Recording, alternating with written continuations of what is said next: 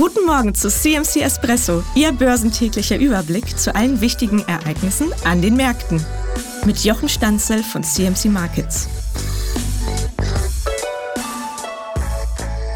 Die Arbeitsmarktdaten aus den USA vom Freitag sind solide. Die Löhne legen wegen dem Streik der Autogewerkschaft UAW erneut stärker zu. Das ist aber genau wegen der Streikbeilegung kein großer Stolperstein. Ein kurzfristige Zinssenkungserwartungen werden aus dem Markt genommen, da man mit dem März wohl etwas zu voreilig war. Die Wahrscheinlichkeit sinkt nach den Arbeitsmarktdaten wieder unter 50 Prozent für eine Zinssenkung der US-Notenbank im März.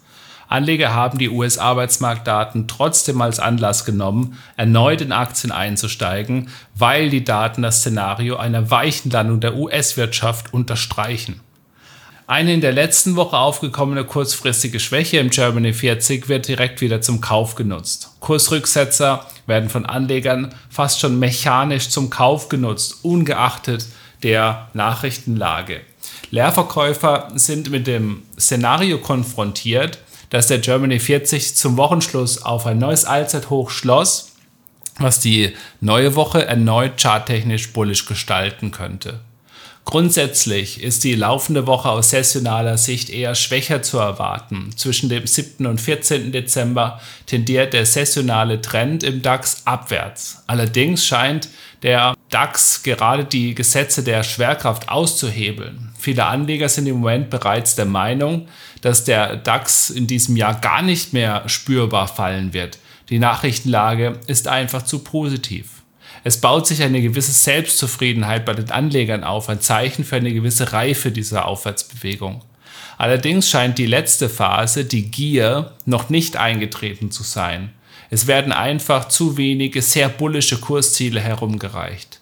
Die Stimmung ist auf dem Boden geblieben, ein faszinierendes Phänomen angesichts einer Rallye um über 2200 Punkten in nur sieben Wochen. Gleichzeitig zeigt der Markt auch eine Resilienz gegenüber negativen Nachrichten.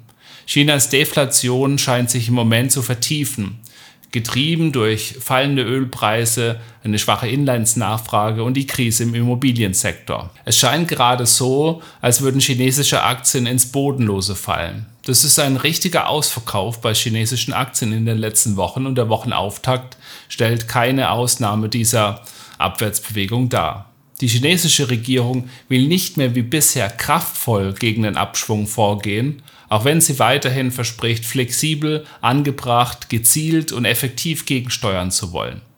Das Wort kraftvoll, dass das gerade jetzt gestrichen wird, wo die Sorgen der Anleger zunehmen, ist eine herbe Enttäuschung für alle, die in chinesische Aktien investiert sind.